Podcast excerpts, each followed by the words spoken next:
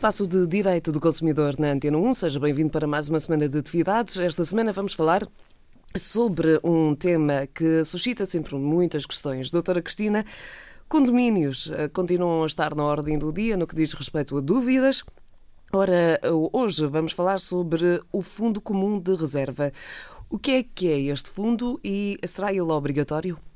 Olá, mais uma vez obrigada pelo convite em nome do Serviço de Defesa do Consumidor. É verdade, o condomínio é sempre um tema muito, muito requisitado por parte dos consumidores, porque nós quase todos, uh, salvo raras exceções, uh, vivemos em propriedade, em regime de propriedade horizontal, portanto não temos moradias e temos, eh, temos que viver num apartamento e estar sujeito às regras uh, uh, dos, do, dos condomínios e da propriedade horizontal. Ora, o Fundo Comum de Reserva é normalmente também perguntado por parte dos, do, dos condóminos, dos consumidores, um, porque trata-se de um valor acrescido àquele que já pagam mensalmente a título de, de quota de condomínio. Uh, é, a informação que nós temos que dar aos consumidores, aos condóminos, é que, na verdade, o Fundo eh, Comum de Reserva é de constituição obrigatória, é obrigatório por lei constituir um Fundo Comum de Reserva.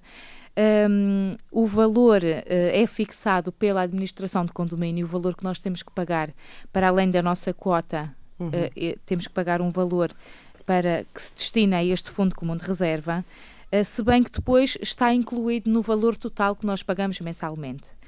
Um, portanto, é, o é a administração de condomínio que fixa esse valor. Uh, e a que é que se destina? Portanto, já sabemos que é obrigatório.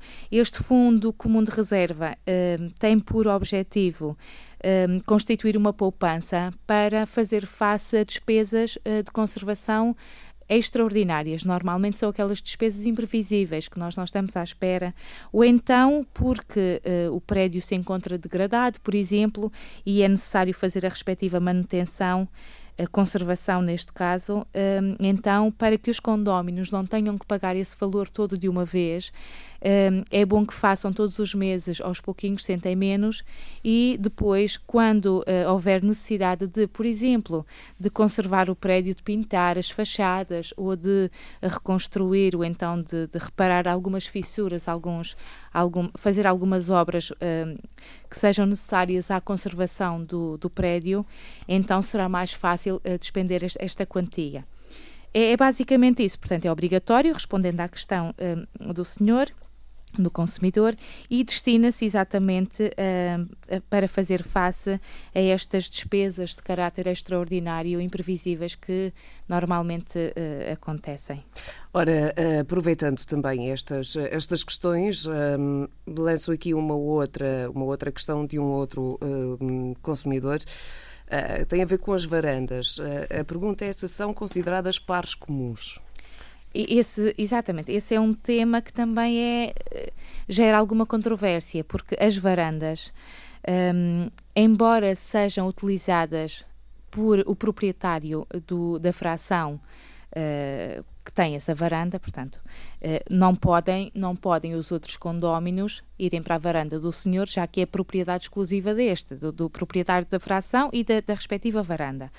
Uh, nesse aspecto, não se pode considerar que as varandas sejam comuns, sejam partes comuns, porque uh, não, não podem todos os condóminos, tal como fazem, por exemplo, com um terraço ou com uma garagem, utilizarem uh, a varanda de, uma, de um proprietário de uma fração. Mas, por outro lado, uma vez que as varandas fazem parte da estrutura do prédio, eh, portanto, são constituídas normalmente por duas placas que constituem a estrutura. A do teto serve de chão para o andar de cima e a do chão, a parte do chão, serve de teto do andar de baixo. Normalmente a parede da varanda é, corresponde à, à fachada do prédio. Ora, por isso é que a varanda faz parte da estrutura e, ao fazer parte da estrutura, é considerada legalmente uma parte comum.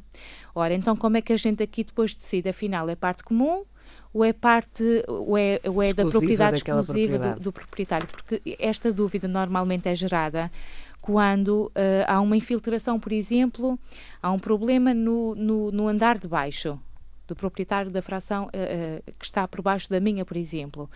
E a infiltração uh, é ori tem origem na minha varanda.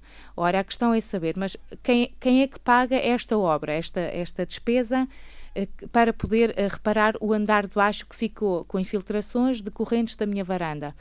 Quem paga é o condomínio, porque as varandas são comuns, ou paga o proprietário da fração de cima, que sou eu, um, sou eu que tenho, sou responsável pelo pagamento desta despesa. É, por isso é que surge esta dúvida.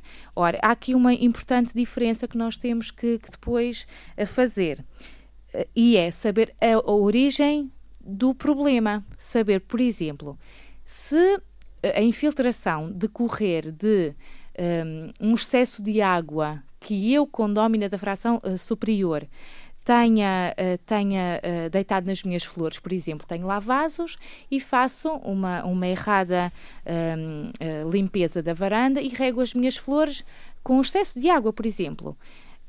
eu serei responsável pelo, pelo dano que a fração inferior à minha tem. Mas se for, por exemplo, entupimento de canos, de caleiras, de algerosas ou de uh, águas de chuva que impeçam uh, o, o bom funcionamento dos canos, das canalizações, eu aí já não sou responsável na qualidade de condómino, de proprietário, mas terá que ser a administração do condomínio a ser responsável, a ser chamada a, resolver esta, esta questão, na medida em que ela é responsável pel, pela manutenção das canalizações, por exemplo. Portanto, é, é necessário uh, uh, perceber qual o motivo de, dessa. Exatamente.